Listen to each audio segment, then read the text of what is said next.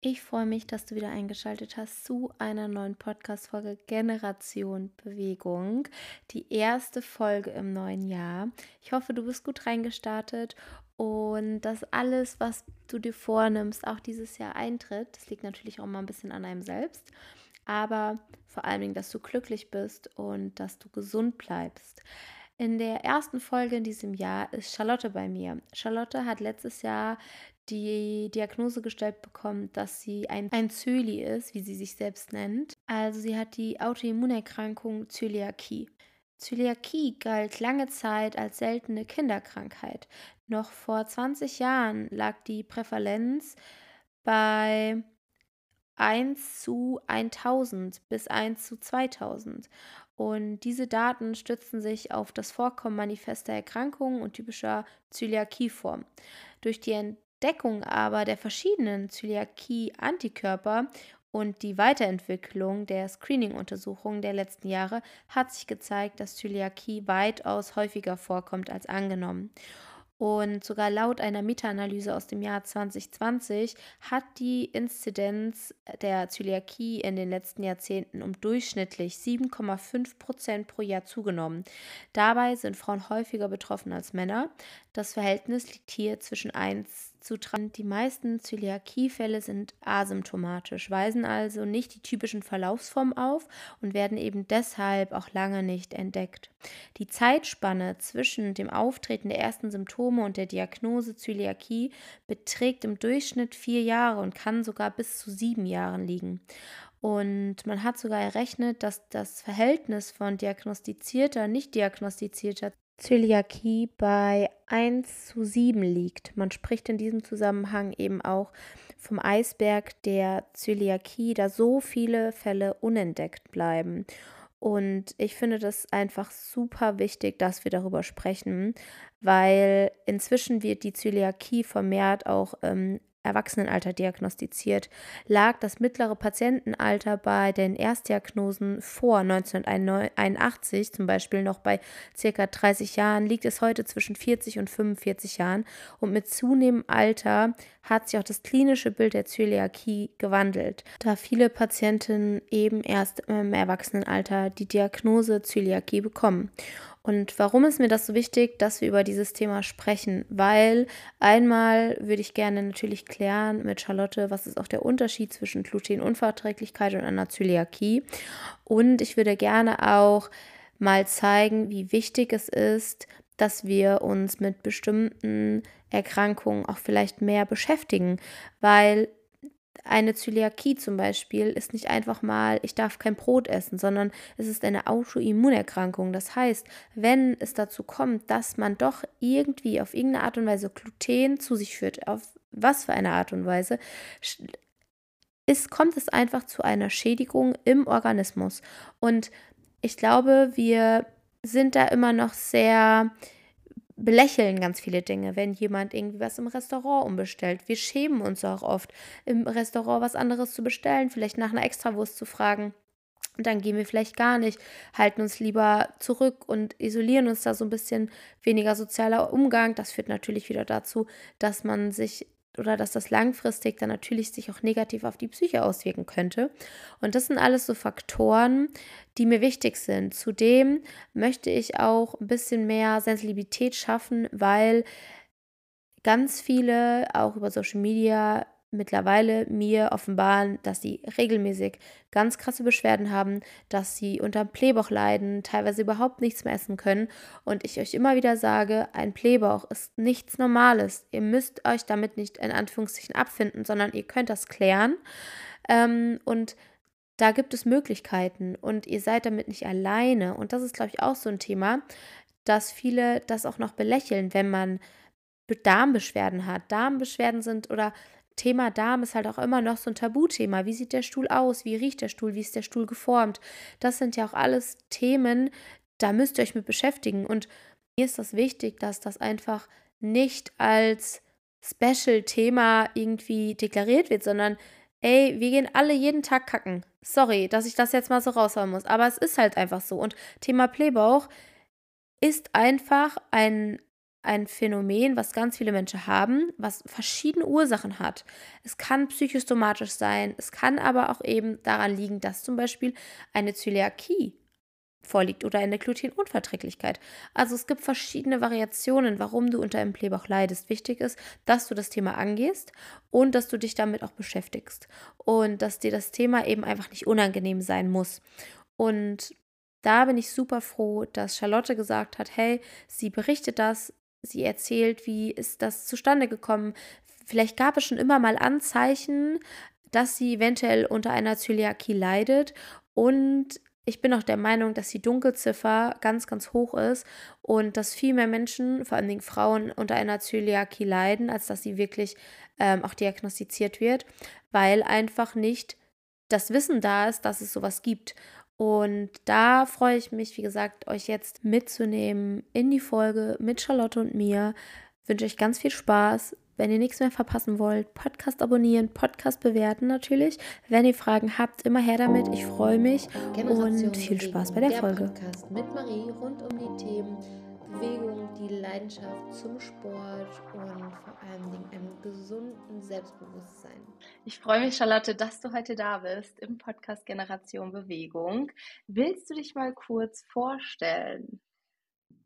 Also ich bin Charlotte, ich bin 33 Jahre alt und vor genau einem Jahr wurde bei mir eine Zöliakie diagnostiziert. Hm. Willst du mal kurz darüber ein bisschen berichten, was das vielleicht ist? Ähm, Zöliakie ist eine Autoimmunerkrankung. Die ist ähm, genetisch bedingt, eine genetische Komponente. Und ähm, bei der wird halt durch den Verzehr von Gluten, was halt in Weizen, Roggen, Dinkel, Gerste, ähm, Emmer, ja, ist ganz überall drin, da wird halt die Dünndarmschleimhaut zerstört und angegriffen und ähm, dadurch können dann halt langfristig Mikronährstoffe vom Organismus halt nicht mehr aufgenommen werden, weil die halt in der Dünndarmschleimhaut Schleimhaut verarbeitet werden. Und das kann dann halt langfristig gesundheitlich ganz schön in die Hose gehen. Mhm. Und wie war das bei dir? Also, wann hast du das erste Mal gemerkt, dass bei dir nicht, also irgendwas nicht stimmt? Und wie hast du es gemerkt? Also, das ist eine ganz schön lange Geschichte, muss ich sagen. Mhm. Beziehungsweise ich hatte halt nicht so unbedingt diese klassischen Zöliakie-Symptome, ähm, halt mit einem Blähbauch, Durchfall, ähm, so das, wo man halt sagt, okay, gut, das könnte auf jeden Fall eine Glutenunverträglichkeit sein. Ähm, bei mir fing das an als Jugendliche, so mit 14, 15, 16 würde ich mal sagen da ist mir aufgefallen, dass ich ähm, immer vermehrt Hunger habe, wobei ich dazu sagen muss, ich wurde als Kind auch schon immer als neunköpfige Raupe bezeichnet, deswegen kann ich nicht genau sagen, ähm, seit wann ich das jetzt habe, aber ich vermute auf jeden Fall mal so, dass das bei mir so als Jugendliche halt losging. Und da ist mir halt, wie gesagt, immer aufgefallen, dass ich enorm viel Hunger habe. Ähm, und ich habe wirklich extrem viel gegessen. Ich bin aber halt auch recht groß, hat damals aber eigentlich gar keinen Sport gemacht, aber ich war schon immer schlank. Hm, das war so das Erste. Hm, dann hat das halt nie aufgehört und ich hatte halt auch ständig Probleme mit Heißhunger und mich hat es ziemlich genervt, muss ich sagen. Und dann war ich halt Anfang 20 und habe dem dann mal so ein bisschen besser recherchiert, sage ich jetzt mal und ähm, habe mich dann halt angefangen mit Ernährung auseinanderzusetzen und da bin ich dann halt auch auf Weizen gestoßen. Das Weizen ja, ich sag jetzt mal, nicht so der allerbeste Nährstoffgeber ist und dass eher so ein schnelles Kohlenhydrat ist, habe das halt eher darauf geschoben, weil es bei mir halt so war. Das war dann halt auch so ja, mit Anfang, Mitte 20 würde ich mal sagen, dass mir halt noch aufgefallen ist, dass immer, wenn ich ähm, Weizenprodukte esse, halt in Form von Baguette, Pizza, Nudeln, habe ich immer so einen Stein im Magen gehabt. Ne? Und wirklich, ich konnte die Uhr nachstellen, zwei, drei Stunden später hatte ich enorm Heißhunger. Ähm, ja, ich habe es halt auf den Weizen geschoben, weil bei Roggen oder Dinkel hatte ich die Probleme nicht so stark. Auch als ich dann Anfang 20 war, habe ich halt das erste Mal von der Zöliakie gehört. Das war halt so vor zehn Jahren ungefähr. Ähm, aber ich bin dem halt nicht genau nachgegangen. weil ähm, ich halt, wie gesagt, nicht diese klassischen Symptome hatte mit einem extremen Blähbauch, ähm, ständig Durchfall, wobei ich jetzt rückwirkend sagen muss, dass sich meine Verdauung innerhalb des letzten Jahres total verändert hat. Ne? Also da sind noch so mehr Sachen dann wo ich rückblickend sage, es war ein bisschen naiv von mir, dass ich dem halt einfach nicht genauer nachgegangen bin. Ja, ja das ist Wahnsinn. Also vor allen Dingen auch, dass du, du hast es ja dann auch so ein bisschen selbst in die Hand genommen, wenn ich das richtig verstehe, ne? Mm, also jein. Ich habe halt äh, dann die letzten Jahre schon darauf geachtet, dass ich halt kein Weizen mehr esse. Also wenn ich in meinem Restaurant Lust auf eine Pizza hatte, dann wusste ich, ich stelle mich darauf ein, gut, ne, habe ich dann wieder meinen Stein im Magen, aber das war jetzt nicht irgendwie sonderlich schlimm oder so. Ähm, ich habe auch damals, wie gesagt, von der Zöliakie gehört, bin ihm aber nicht nachgegangen, weil ich wusste, was das für eine enorme Einschränkung im Leben und im Alltag hat. Mhm. Ich wollte es nicht haben. Ja? Also ich wollte es partout nicht haben. Ähm, es war dann letztes Jahr, nee, vorletztes Jahr muss ich ja mittlerweile schon sagen, also im Herbst 2022 ähm, ging es mir dann magen-darm-technisch sehr, sehr schlecht. Ähm, da hatte ich dann eine Magenschleimhautentzündung. Das hatte private Gründe. Und ähm, daraufhin, weil die halt auch, glaube ich, fast zwei mhm. Monate lang angedauert hat und ich da auch vermehrt Probleme mit Durchfällen hatte und mein ganzes Magen-Darm Organismus ist da eigentlich irgendwie einmal komplett gekippt, habe ich das Gefühl gehabt. Ähm, und daraufhin habe ich halt eine Magenspiegelung bekommen. Und da ist das dann genau vor einem Jahr im Januar rausgekommen. Und ich weiß auch noch, wie ich bei dem Gastroenterologen gesessen habe und ähm, er mich angeguckt hat und meinte, naja, vielleicht haben Sie auch eine Zöliakie. Und ich ihm sage, nein, sowas habe ich nicht.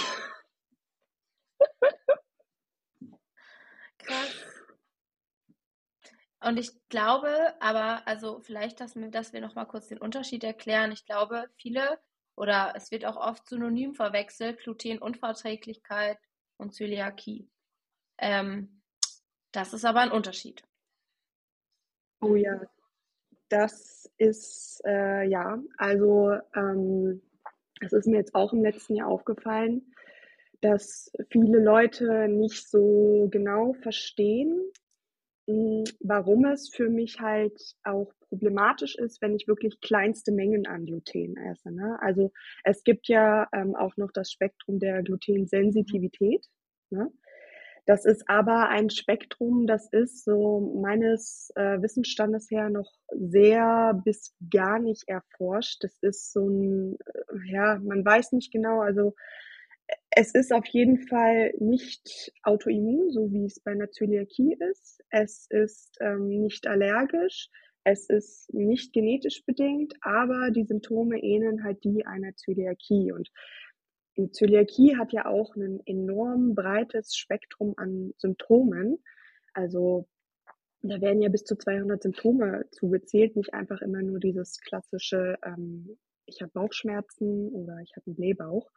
Ähm, und bei einer Unverträglichkeit beziehungsweise bei einer Zöliakie ist es halt wirklich so, dass es halt einfach wirklich kleinste Mengen Gluten lösen halt eine Autoimmunreaktion in meinem Körper aus. Das heißt, mein Körper bildet selber Antikörper gegen dieses Gluten und bekämpft dann quasi seine Dünndarmschleimhaut selber. Ne? Und ähm, die Symptome sind halt zum Beispiel von einer Weizenallergie, ähm, treten die nicht sofort auf. Ja? Also es kann halt auch sein, dass es Jahre später dann einfach zu Problematiken kommt und nicht so wie bei einer Weizenallergie zum Beispiel, ähm, dass man da halt entweder sofort irgendwie Schnappatmung bekommt oder ähm, sechs bis zwölf Stunden später irgendwelche Hautreaktionen. Das ist ja bei einer Zöliakie nicht der Fall. Ne? Also da ist natürlich auch sofort die Reaktion, aber halt noch die Langzeitfolgen. Hm. Und wie hat sich sein, dein Leben seitdem verbessert?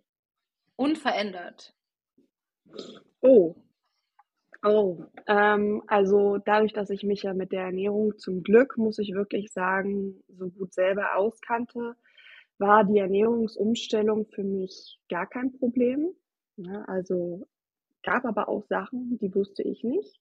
Zum Beispiel, dass man ähm, einen eigenen Toaster braucht, wenn man eine Zöliakie hat, weil halt auch die Brotkrümel im, im Toaster sitzen, dass man äh, eigene Marmeladen benutzen darf, weil ne, wenn du mit deinem Messer auf glutenhaltigen Brötchen rumschmierst und dann mit dem Messer halt wieder in die Marmelade gehst, dass dann halt auch wieder Glutenkrümel sind. Also es fängt halt schon bei so ganz vielen Kleinigkeiten an, beim Schneidebrett, beim Nudelsieb, dass du halt erst die glutenfreien Nudeln äh, abgießt und dann die glutenhaltigen Nudeln.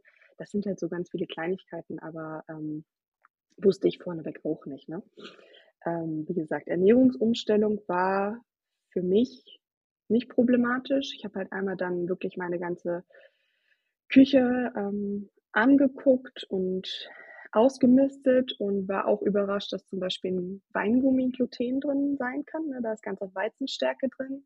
Ähm, Sojasauce ist auch so ein klassischer Fall. Das muss man halt auch speziell glutenfrei kaufen.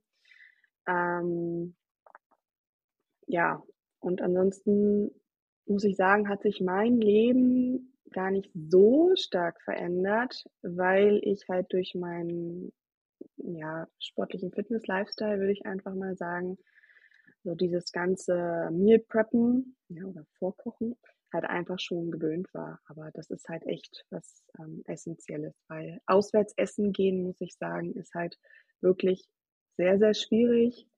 Und ähm, es macht auch nicht unbedingt Spaß, wenn man eine Zöliakie hat. Ähm, ja, und ansonsten sind mir halt so im Laufe des letzten Jahres schon noch vermehrt Symptome aufgefallen, wo ich sagen muss, okay, gut, das gehört zu einer Zöliakie. Ne? Kannst du da ein paar Beispiele nennen, wie das bei dir war? Also ja, natürlich kann ich da ein paar Beispiele nennen. Also ähm, ich hatte auch unterschwellig so eine chronische Erschöpfung, würde ich fast sagen. Ne? Also, dass ich mich ständig irgendwie so müde und schlapp gefühlt habe. Aber ist ja auch irgendwo logisch oder selber erklärbar, wenn der Körper halt die ganze Zeit irgendwie eine Entzündungsreaktion in sich drin hat. Ähm, dann habe ich in den letzten Jahren halt vermehrt Zahnfleischrückgang bekommen. Ähm, dann hatte ich nachts früher vermehrt immer häufiger so Darmkrämpfe und so Darmstiche.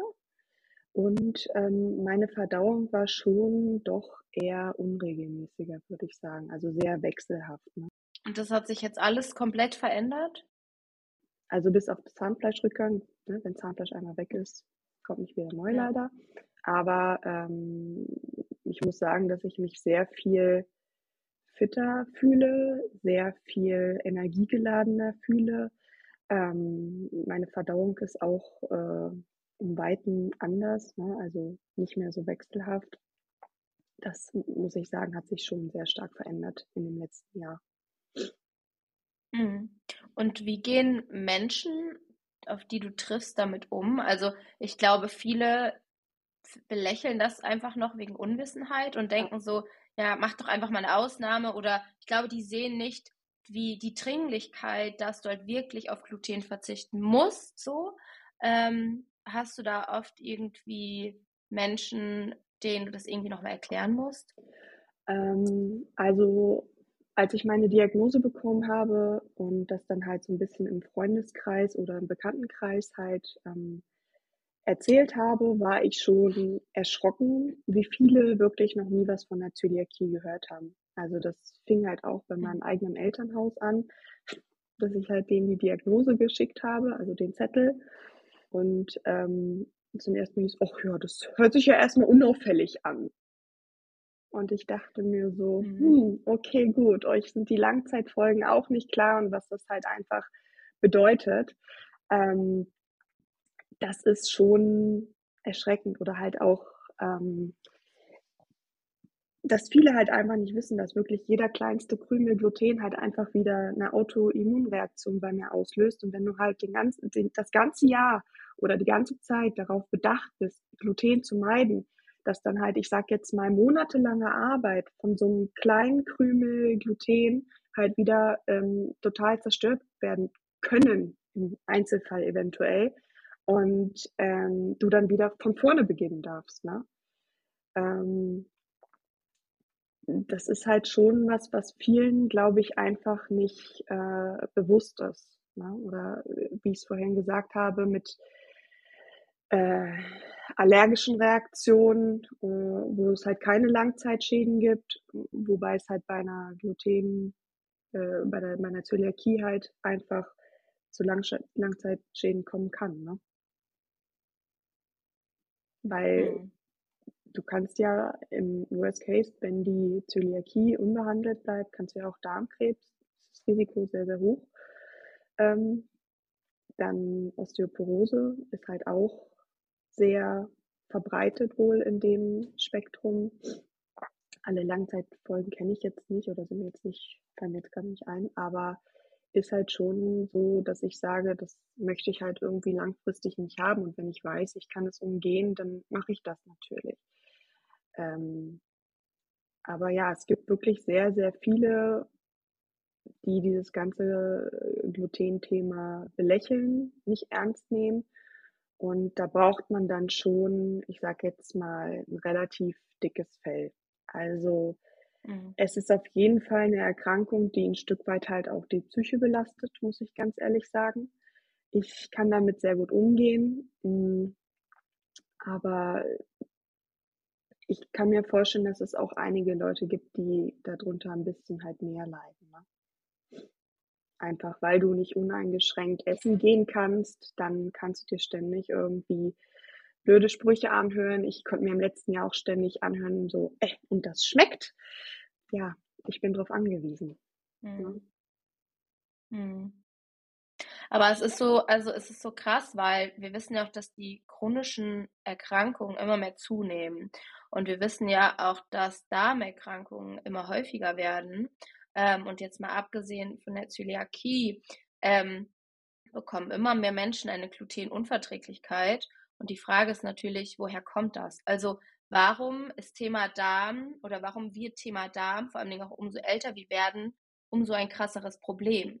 Das hat ja meiner Meinung nach auch etwas mit unserem stressigen Lifestyle zu tun, der einfach unseren Körper so stark belastet und eben auch auf die fehlende nährstoffreiche Ernährung ähm, und das ist halt so ein Riesenthema und das ist so schade, dass viele das noch so belächeln, sag ich mal, weil ich glaube, ganz viele, auch die vielleicht das jetzt belächeln, die wissen gar nicht, dass sie selbst irgendwie ein Problem haben. Richtig. Also ich bin ja auch mindestens 15 Jahre ähm, damit rumgelaufen, ohne es zu wissen. Und auch ich habe früher, muss ich ganz ehrlich sagen, dieses ganze Gluten-Thema aus Unwissenheit total belächelt.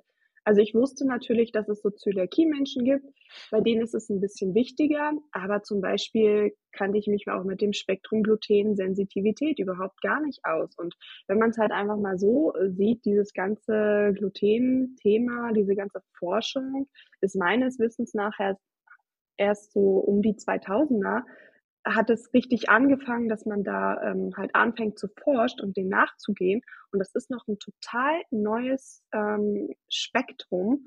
Und ich sag mal, wer sich dafür nicht, nicht öffnet und dem nicht entgegengeht, der, ähm, ja, viel Spaß mit deinem Darmproblem, ne? sage ich dazu. Mhm. Und wie du ja. schon sagst, also unsere Ernährung hat sich ja innerhalb der letzten paar, ja, ich würde jetzt mal sagen, angefangen so 80er, 90er, wo es halt immer noch mehr hochverarbeitete Nahrungsmittel gab, da hat sich das ja schon sehr stark verändert. Und hm, ich weiß auch nicht, woher es kommt, dass Darmerkrankungen immer vermehrt auftreten. Ähm, ich denke mal, da spielen mehrere Faktoren mit rein, aber ich würde jetzt auch mal die Theorie oder die These aufstellen, dass es halt auch einfach mit unserer ähm, Ernährung zu tun hat, die halt einfach viel zu schnell verarbeitet wird. Ne? Also wenn wir jetzt einfach mal nur bei dem Beispiel Brot bleiben, so ein Sauerteigbrot, was halt wirklich mehrere Tage geht und ähm, wirklich mit Liebe gemacht wurde, sage ich jetzt einfach mal, das ist ja wirklich für viele doch weitaus bekömmlicher als ähm, diese Fertigbrotback Brötchen, die mal so schnell eben in zehn Minuten eigentlich gemacht wurden, ne? wo, wo man dem Teig keine Zeit mehr gibt, ähm, dass er, dass er aufgehen kann, dass er, dass er reifen kann, dass er sich entwickeln kann. Ne? Und das ist ja jetzt mhm. nur ein Beispiel. Ne? Also gibt ja ganz viele Beispiele in der Ernährung, ne? angefangen mit, dass wir halt nicht mehr Brot wie früher backen, dass wir halt weniger selber kochen, ähm, Ernährung auch. Ich würde jetzt mal in unserer deutschen Kultur ähm, ja nicht, nicht unbedingt mehr so den großen Stellenwert hat, weil es schneller gehen muss. Ist schon ein bisschen schade. Ja, und ich glaube auch der Stress. Also ich glaube, ja. ich sehe auch immer ganz viele Menschen, die irgendwie beim, äh, beim Spazierengehen ja. schnell vom Termin zu Termin sich irgendwas reinschieben. Da hat der Darm in der Zeit, weil er einfach in Stresssituation ist ja gar keine Zeit, irgendwie mal wirklich die Nährstoffe auseinanderzunehmen, weil wir auch nicht richtig kauen. Also ja. wir schlucken viel zu schnell runter, anstatt dass wir wirklich mal kauen und die Nährstoffe zerbeißen. Ja. Ähm, und ja, dem Darm auch die Zeit geben, das vorzubereiten. Naja, der Verdauungsprozess beginnt ja einfach schon im Mund, ne? mit der, mit der Speichelbildung ja. und so. Und ähm, wenn man das halt dann einfach nur so runterkippt, das ähm, ja, gibt man dem Körper keine Zeit, das zu verarbeiten. Und ich glaube, dass das ein Riesenfaktor ist. Ich glaube aber auch, dass Thema Training ein Riesenfaktor ist. Ich glaube, dass alles, was gerade so, also Social Media ist voll damit, die ganzen Extrem-Workouts, alles, was so viel Hit hat. Ja. Du, also du schießt ja auch wieder die ganzen Nährstoffe und mhm. Mineralien viel mhm. eher aus dem Körper. Ja. Ähm, und es ist super faszinierend zu sehen, ähm, dass ganz viele Ausdauerathleten ähm, ein Leaky Gut bekommen. Ach, das ist und Das ist halt, ja, ich finde das super spannend, weil das, also gut, während den Trainingseinheiten haust du dir halt super viel Glucose rein. Ähm, aber dir also der Darm ist ja auch die ganze Zeit unter Stress. Und das ist schon spannend, als ich nämlich das erste Mal darüber gesprochen habe, dass ich ähm, immer so starke Probleme unter einem Blähbauch habe.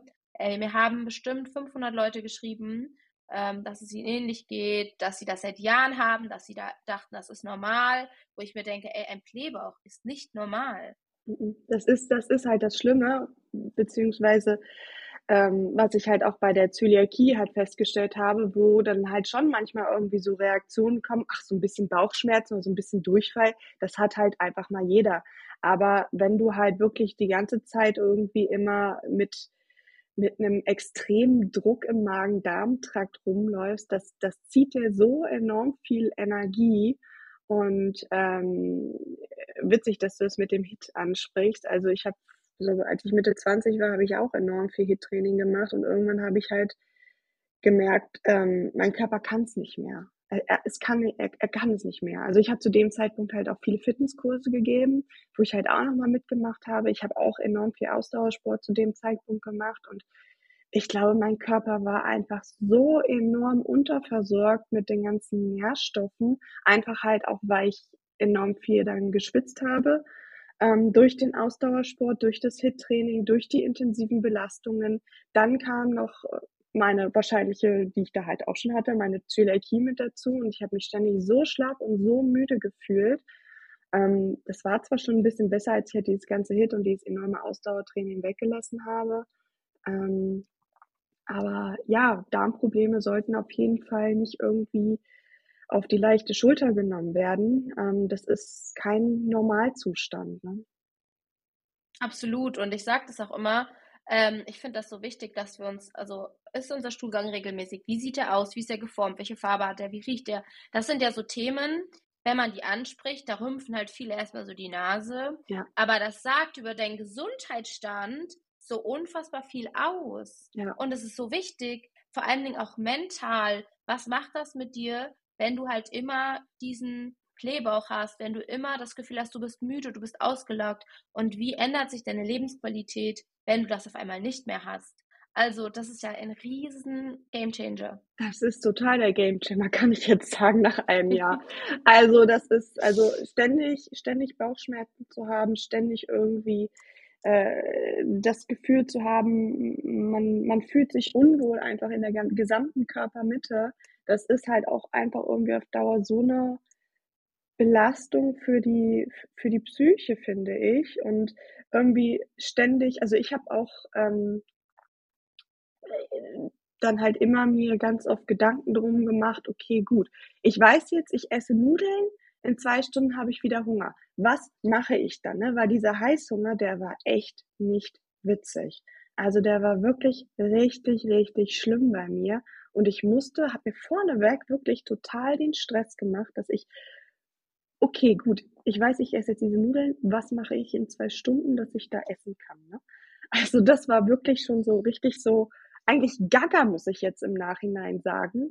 Ähm, aber ich, ich konnte es nicht ändern. Ne? Und ich bin dem halt, wie gesagt, nicht ausreichend nachgegangen, wo ich halt mittlerweile sagen muss, es ist naiv gewesen. Aber da muss ich halt auch leider sagen, dass in der Hinsicht auch meine Erfahrung, als ich beim Hausarzt in meiner Diagnose dann war, auch Hausärzte kennen sich nicht ausreichend mit dem Thema Zöliakie oder Darm im Allgemeinen gut aus. Also ähm, wenn ich mich damit nicht selber so gut ausgekannt hätte, ich wäre total aufgeschmissen gewesen. Die konnten mir nicht mal jemanden ähm, für eine Ernährungsberatung empfehlen, der speziell auf glutenfreie Ernährung spezialisiert war oder sind. Und das finde ich ist halt, es ist ein absolutes No-Go. Es ist ein absolutes No-Go. Da muss wirklich noch so viel passieren in der Hinsicht und halt auch einfach die ganzen Leute, die jetzt nicht eine spezielle Zöliakie haben, sage ich jetzt mal, sondern halt die Vermutung haben, hm, okay, gut, äh, ich habe nur eine Sensitivität oder ich habe vielleicht eine Weizenallergie, wobei die Weizenallergie noch am leichtesten, glaube ich, rauszufinden ist. Aber ähm, diese Leute haben so einen enorm wegen, äh, enorm langen Leidensweg teilweise hinter sich und ähm, ich hatte jetzt nicht die extrem krass schlimmsten Symptome, sage ich jetzt mal, dass ich gesagt habe, oh, ich leide jetzt enorm doll drunter, dass es für mich nicht so schlimm war in dem Sinne. Ähm, aber ich glaube, es gibt da, oder ich habe auch, auch teilweise im Laufe des letzten Jahres dann ein paar anderen Zöliakie-Betroffenen über Instagram Kontakt gehabt und ähm, die haben mir halt auch alle Ähnliches erzählt, dass die halt vom Arzt teilweise belächelt wurden, dass sie dem selber sehr stark nachgehen mussten. Ähm, und das ist halt einfach traurig, ne? Und ja. Also, Wie schlimm ist es, wenn du irgendwie zum Arzt gehst und der das, also du Beschwerden hast und er das irgendwie halt so belächelt. Ja, das ist, ähm, das ist nicht schön. Das ist, ja. das ist überhaupt nicht schön. Und ähm, ja, ist dann halt wirklich schwierig. Wobei, also bei einer Zöliakie ist es ja wirklich super einfach eigentlich rauszufinden. Ne? Also ein Weg geht halt über die, ähm, über den, übers Blut, ne? dass du einen IgA äh, Transglutaminase Antikörpertest machst, so heißt das, glaube ich. Ähm, und der zweite Weg ist dann halt über eine ähm, Magenspiegelung mit einer Dünndarmschleimhautbiopsie. Bei mir war der Weg halt, wie gesagt, andersrum. Normalerweise ist es halt erst übers Blut und dann eine ähm, Biopsie. Ähm, und das ist ja halt, wie gesagt, ne, übers Blut so einfach festzustellen eigentlich. Und ja, da frage ich mich, warum kommen Ärzte da zum Teil halt nicht selber drauf, wenn die Leute sagen, ich habe die und die Beschwerden. Ähm, und das Schlimme ist ja, oder auch das Kritische ist ja, wenn du dann auf eigene Faust anfängst, äh, Gluten wegzulassen, ne? dann gehen ja automatisch deine Antikörper wieder runter. Das heißt, man kann es dann über das Blut nur noch schwer feststellen. Ne? Also ich rate halt deswegen auch wirklich jedem, der die Vermutung hat, eine Zöliakie zu haben, immer erst zum Hausarzt gehen, das ansprechen, darauf bestehen, dass man diesen Antikörpertest macht. Ähm, und wenn der dann halt positiv ausfällt, halt wirklich auch nochmal eine Biopsie machen, um zu gucken, okay, welchen Marschtyp habe ich da, wie stark ist meine Dünndarmschleimhaut bereits ähm, zerstört, damit man da grobe Anfänge und Richtlinien hat.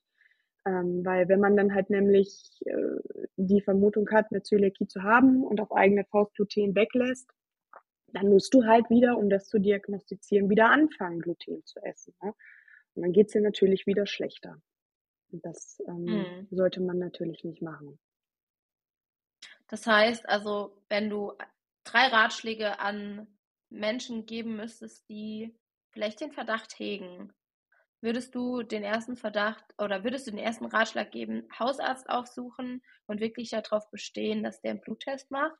Hm, also, ich würde als allererstes erst mal mit dem Ernährungstagebuch anfangen, so über 4 Wochen, Mhm. ehrlich gesagt, und wirklich penibel aufschreiben: „Was habe ich gegessen? Welche Symptome habe ich? Ähm, äh, wie geht es mir?“ So würde ich erst mal anfangen. Und, ähm, wenn ich dann da, ähm, Regelmäßigkeiten feststelle, ne, zum Beispiel, ne ich meine, Gluten isst ja der normale Mensch wirklich morgens, mittags, abends. Das ist ja das Ding, ne?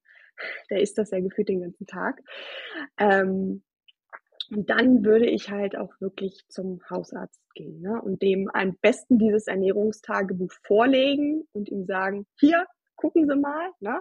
Keine Ahnung, ob der das dann ernst nimmt, aber, ähm, so würde ich da halt auf jeden Fall anfangen, weil dann hat man zumindestens irgendwie schon mal was in der Hand, wo man wirklich sagen kann: „Ja, hier, ich habe da schon mal selber 'n bisschen mich informiert oder äh, recherchiert. Ich wäre dankbar dafür, ähm, wenn wir dem mal mit 'nem Bluttest nachgehen könnten.“ Ähm, ja, und wenn der dann halt positiv ausfällt, dann auf jeden Fall noch mal 'ne Biopsie. Gibt wohl auch irgendwie so 'n paar Sonderfälle, wo das eine oder das andere nicht ganz so eindeutig ist, aber, ähm, Mhm. da kenne ich mich jetzt auch nicht so gut aus. Ja, aber das ist auf jeden Fall schon mal gut, weil, ähm, ich also, ich hatte das ja auch. Ich hatte also, ich hatte ja so 'n Leaky Gut und ich bin dann nämlich auch zum Hausarzt, der hat es schon belächelt. Und dann habe ich ähm, bin ich aber weiter und habe äh, kannte noch 'n Endokrinologen, dann bin ich zu dem, der hat's auch belächelt. Ähm, und dann bin ich zu 'ner Heilpraktikerin gegangen. Mhm. Und, ähm, da muss ich sagen, das war aber auch nur, weil ich hartnäckig war. Also, das wäre wieder so gewesen, wenn ich halt nicht selbst darüber so viel wüsste, dann, ähm, wäre ich einfach da hätte ich einfach da gestanden und hätte gewusst: „Ja, ich habe jetzt Symptome“ und alle sagen: „Ja, machen Sie mal wenig laufen Sie mal weniger.“ So, Mhm. das war die Aussage. Und dann sage ich: „Ja, das ist ja nicht normal.“ Meine Rückenschmerzen, ähm, kamen nicht vom Rücken, sondern kamen vom Darm, so. Ähm, und das habe ich aber alles nur mit der Heilpraktikerin aufgedröselt, nicht mit 'nem Arzt. Und Mhm. das finde ich halt das zeigt leider, wie viel Bedarf vor allen Dingen in diesem Bereich ganzheitliche Gesundheit Mhm. in Kombination mit natürlich auch Darm, ähm, noch also, da haben wir noch 'n echt weiten Weg vor uns.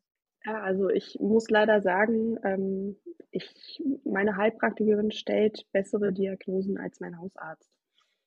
Also, ähm, natürlich gibt's da halt auch bei der Heilpraktik verschiedene Ansatzweisen und Methoden, wie man gewisse Dinge diagnostizieren kann. Aber da würde ich mir halt auch auf jeden Fall für die Zukunft 'ne bessere Zusammenarbeit zwischen Ärzten und Heilpraktikern Ja. wünschen. Also, ähm, das ist wirklich, ähm ja, traurig, dass das von Ärzten halt so belächelt wird, diese ganze Heilpraktiker-Thematik. Ähm natürlich können auch die falsch liegen, ja, Irren ist menschlich, aber, ähm, meine Erfahrung ist halt leider der letzten 3 Jahre, hm mit den ganzen Mittelchen, die ich von meiner Heilpraktikerin bekommen habe, gingen die Beschwerden und die Symptome, die ich so hatte, deutlich besser weg als Mhm. mit irgendwas vom Hausarzt, ja? Und die Diagnosen waren halt, wie gesagt, auch präziser. Mhm. Und du klärst ja jetzt auch 'n bisschen über Social Media darüber auf? Wenn ich die Also Zeit habe, ja. Aber wie ist die Resonanz? Also, sind es viele, die sich dazu dann auch geäußert haben, dass es ihnen ähnlich geht? Ähm, ja.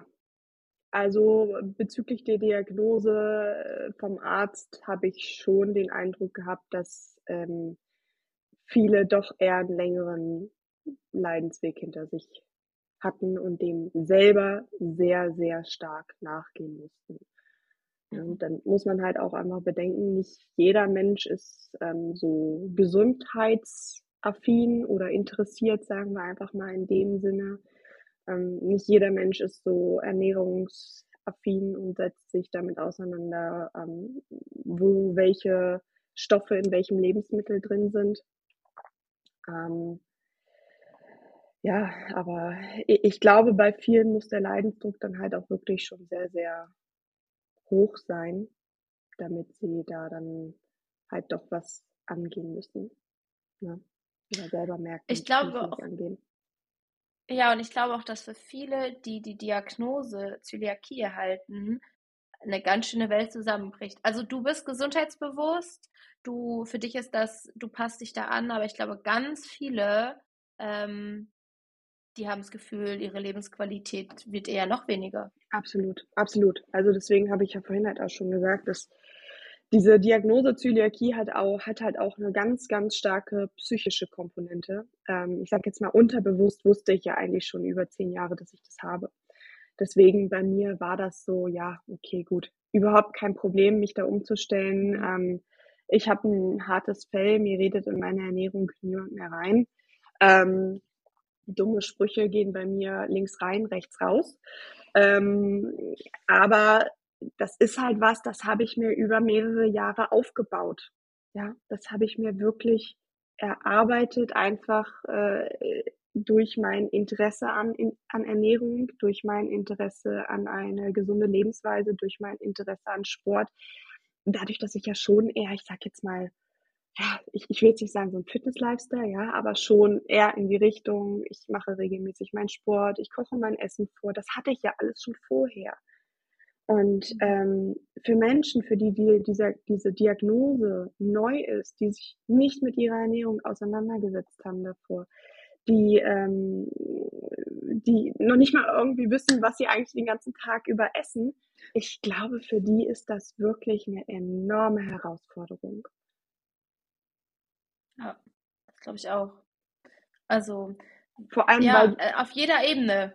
Ja, vor allem, weil du ja halt einfach nicht wenn ich das halt einfach nur mit meiner Erfahrung beim Hausarzt verbinde, ja, ähm, die konnte mir nie, nie mehr jemanden für die Ernährungsberatung empfehlen. Dann habe ich bei der Krankenkasse angefragt, wird das von der Krankenkasse finanziert, diese Ernährungsberatung? Weil ich halt überlegt habe, brauche ich das jetzt oder brauche ich es nicht?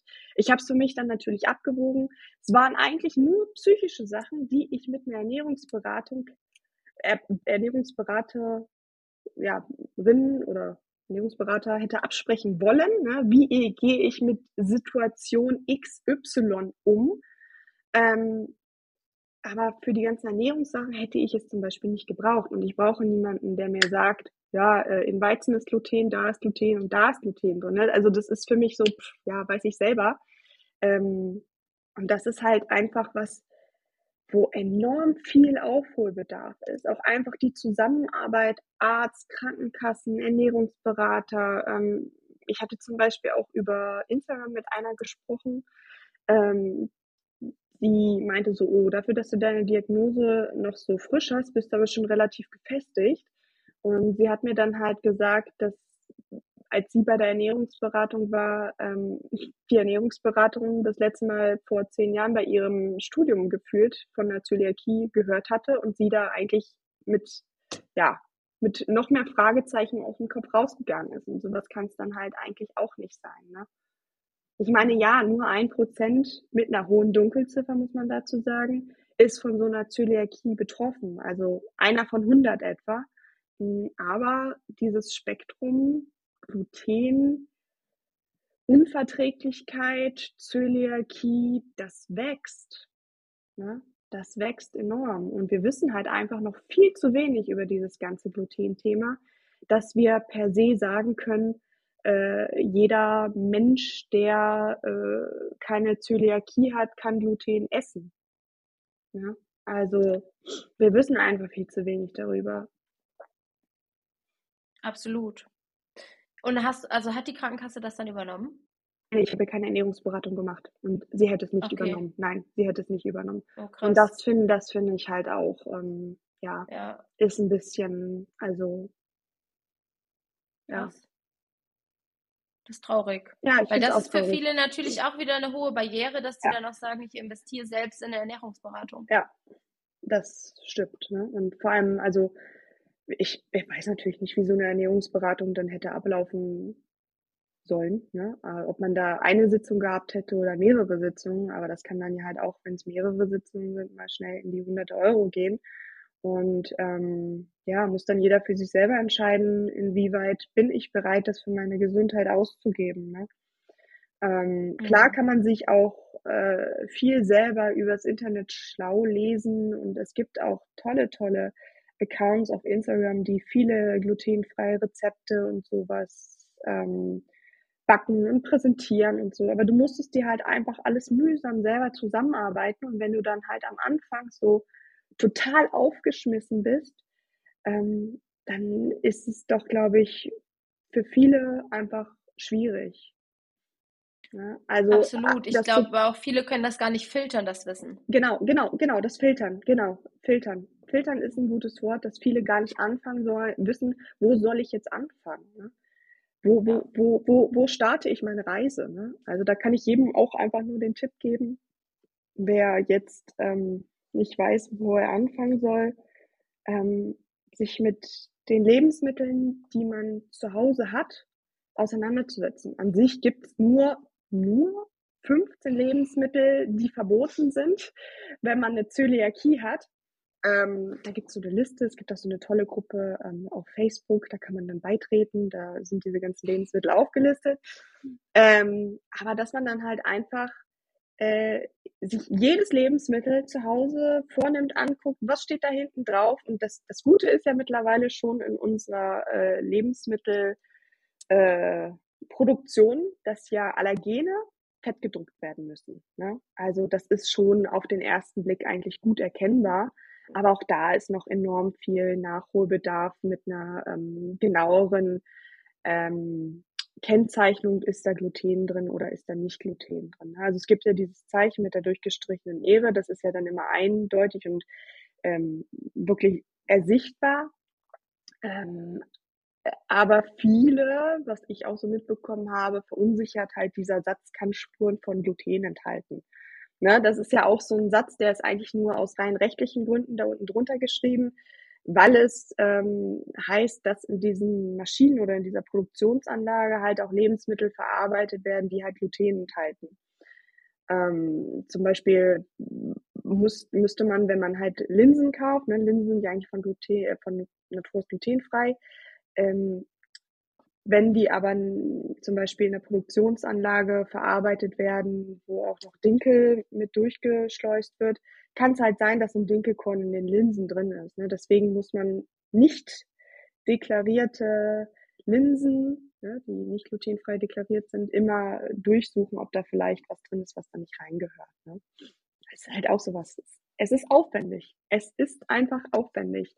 Und das ist halt was, ähm, da gibt es noch enorm viel Nachholbedarf oder Aufholbedarf.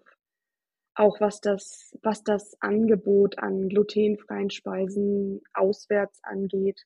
Da würde ich mir zum Beispiel auch halt einfach wünschen, dass es in der Speisekarte deutlicher sichtbar ist, wenn, wenn da Gluten drin ist oder eben kein Gluten drin ist. Ähm, oder auch einfach das Angebot allgemein. Ja, diese glutenfreien Ersatzprodukte. Ich, ich kaufe die fast gar nicht, muss ich sagen weil sie einerseits leider nicht schmecken und andererseits enorm überteuert ist. Ja, man kriegt einen Zuschuss vom Staat über, ich glaube, 340 Euro, wenn man halt eine Zöliakie hat. Aber ähm, das ist halt, also wenn du nur glutenfreie Ersatzprodukte kaufst, dann sind diese 340 Euro im Jahr lachhaft. Ja. Hm. Krass. Ja. Ja, was heißt, du machst die Sachen dann einfach selbst? Ja, also ich backe halt mein ganzes Brot selbst. Ähm, ist halt aber auch so eine Abenteuerreise jedes Mal glutenfrei backen. also ich bin da auch noch nicht so richtig drin und ähm, da ist mir leider auch echt viel missglückt und da muss ich dann auch sagen, ich habe da so ein bisschen die Lust dran verloren, weil es dann ja auch immer Zeit und Geldaufwand ist und dann hast du dann am Ende des Tages irgendwie ein Produkt, das schmeckt äh, nicht gut oder die Konsistenz ist halt irgendwie nicht passend. Also ich habe jetzt so meine zwei Brote, die ich halt immer backe und immer auf Vorrat backe. Ähm, wenn ich dann mal Urlaub habe und die Lust habe, dann traue ich und teste mich an was Neues ran.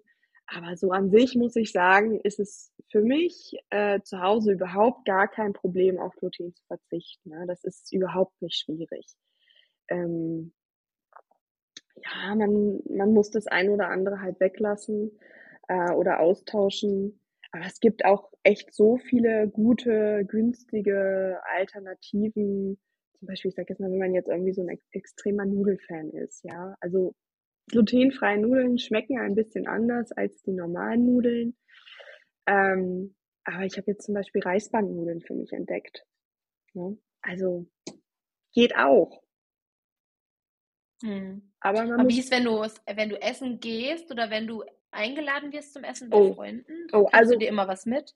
Also Einladung bei Freunden finde ich ganz furchtbar, muss ich ganz ehrlich sagen, weil es halt leider wirklich so ist, dass ähm, durch die durch das fehlende Wissen einfach ähm, so Kleinigkeiten falsch gemacht werden. Ne? Ähm, dann wird's irgendwie im gleichen Mixer oder irgendwie zubereitet oder dann achten die halt doch nicht so genau drauf, gucken nicht hinten auf die Verpackung drauf, weil das ist ja das Kritische daran, dass wirklich in so vielen Sachen Weizenstärke versteckt ist. Ne?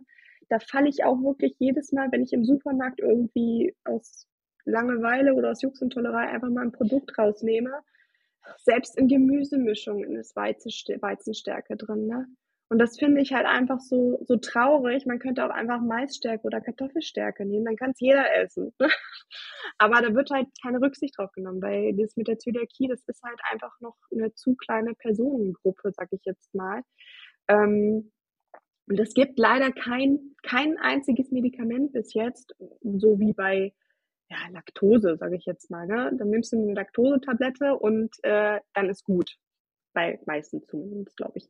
Aber bei einer Zöliakie kannst du nichts machen, außer wirklich streng und strikt drauf zu verzichten.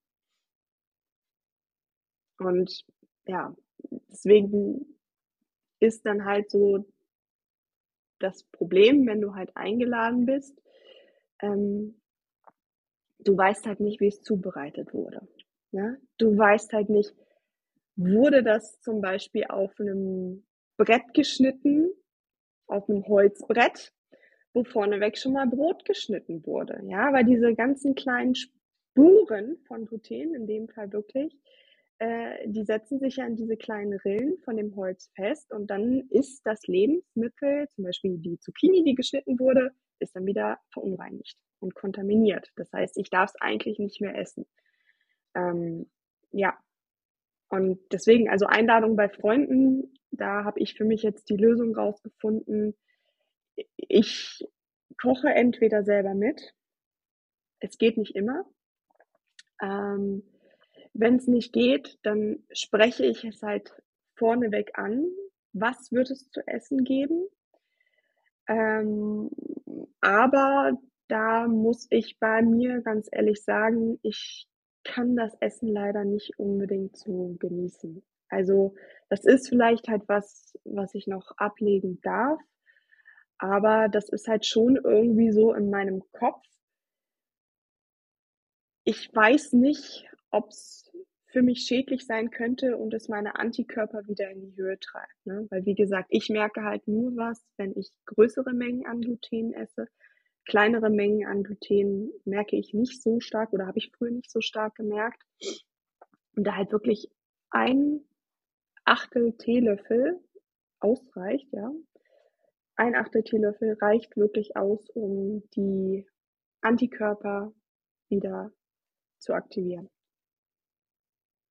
Ja, und das ist, mhm. das ist nichts. Das ist nichts. Das ist krass. Und ja, Restaurant, muss ich sagen, ist auch immer so, hm, na, hm.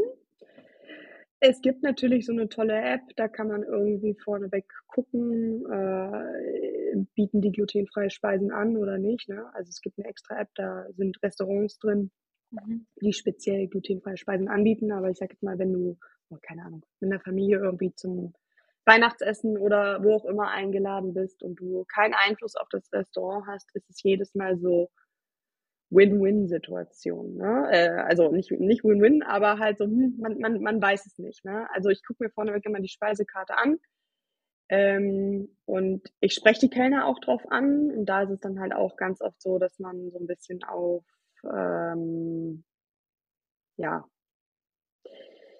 wie soll ich es ausdrücken? Manchmal wird man belächelt, manche haben noch nie was von Gluten gehört.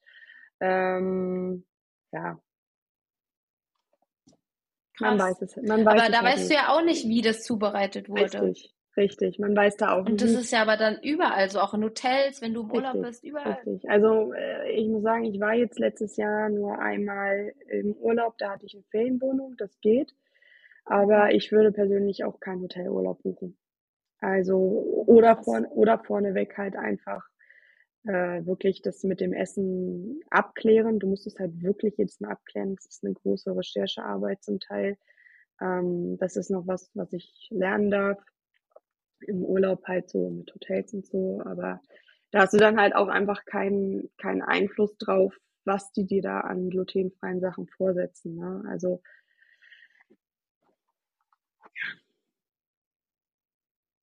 kann gut gehen, kann aber auch nicht gut gehen, was ich so was ich so rausgehört habe bisher. Ja, das ist krass. Wir waren jetzt im Hotel, die hatten echt eine gute Auswahl an glutenfreien Sachen und das Brot glutenfrei war besser als das richtige Brot. Ach echt? Mhm, hat besser geschmeckt, ja. Ich hätte am liebsten nach dem Rezept gefragt. War das selbst gemacht oder? Ja, es war selbst gemacht. Ah, okay.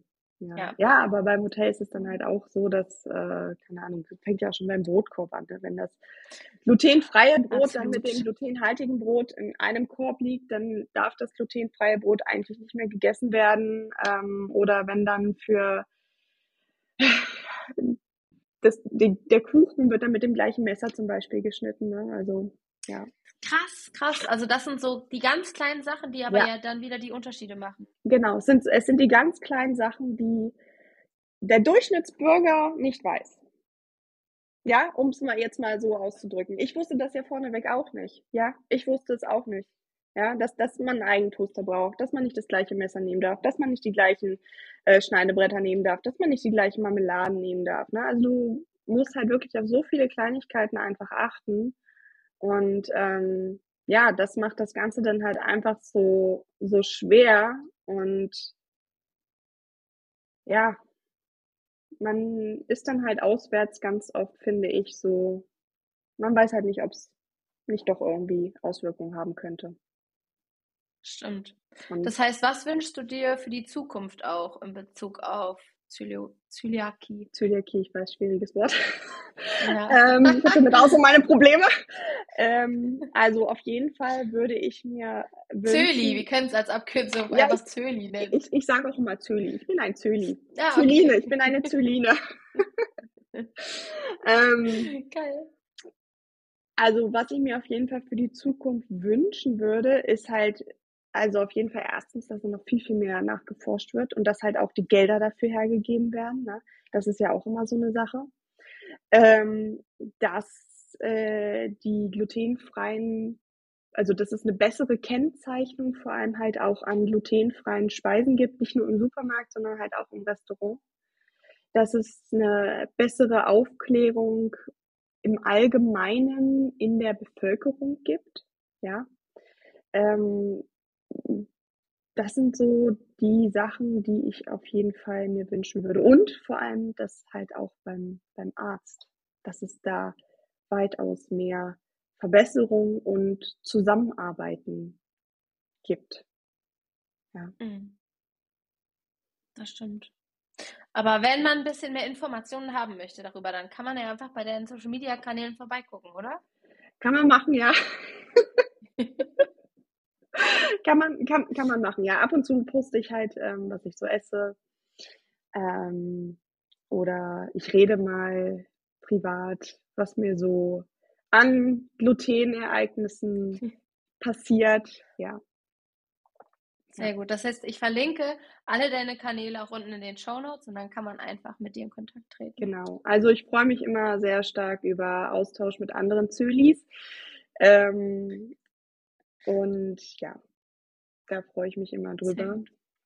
Da muss ich auch sagen, ist Social Media wirklich ein, eine gute Plattform für, dass man halt nicht so alleine ist, ne? Weil das ist halt Mhm. wirklich eine, eine Krankheit, das habe ich halt bei mir auch festgestellt. Ähm, du musst dich austauschen mit äh, Betroffenen. Du kannst dich nicht mit jemandem austauschen, der davon nicht betroffen ist. Der kann das nicht nachvollziehen. Mhm. Ja, das glaube ich. Ja, Ja. krass. Charlotte, vielen, vielen Dank für deine Zeit heute. Ich danke dir. Und ähm, ja, ich bin gespannt und hoffe, dass da auf jeden Fall noch was kommt, weil da ist auf jeden Fall noch ganz viel Bedarf da, Ja. damit alle Menschen damit wirklich auch gut umgehen können. Ja, ja, der Umgang, genau. Der Umgang ist ein, der Umgang und die Akzeptanz. Ne? Also jeder hat schon mal was von einer Diabetes gehört, jeder hat schon mal was von einer Schilddrüsenunter- oder Überfunktion ge gehört, aber Zöliakie ist mit einer der häufigsten Autoimmunerkrankungen. Davon hat komischerweise noch oder noch zu wenig Leute wissen darüber wirklich Bescheid. Ne? Deswegen war es wichtig, dass du jetzt hierher kommst und dass Ja. wir darüber sprechen. Ja, ja. Sehr gut. Vielen, vielen Dank. Ich danke dir.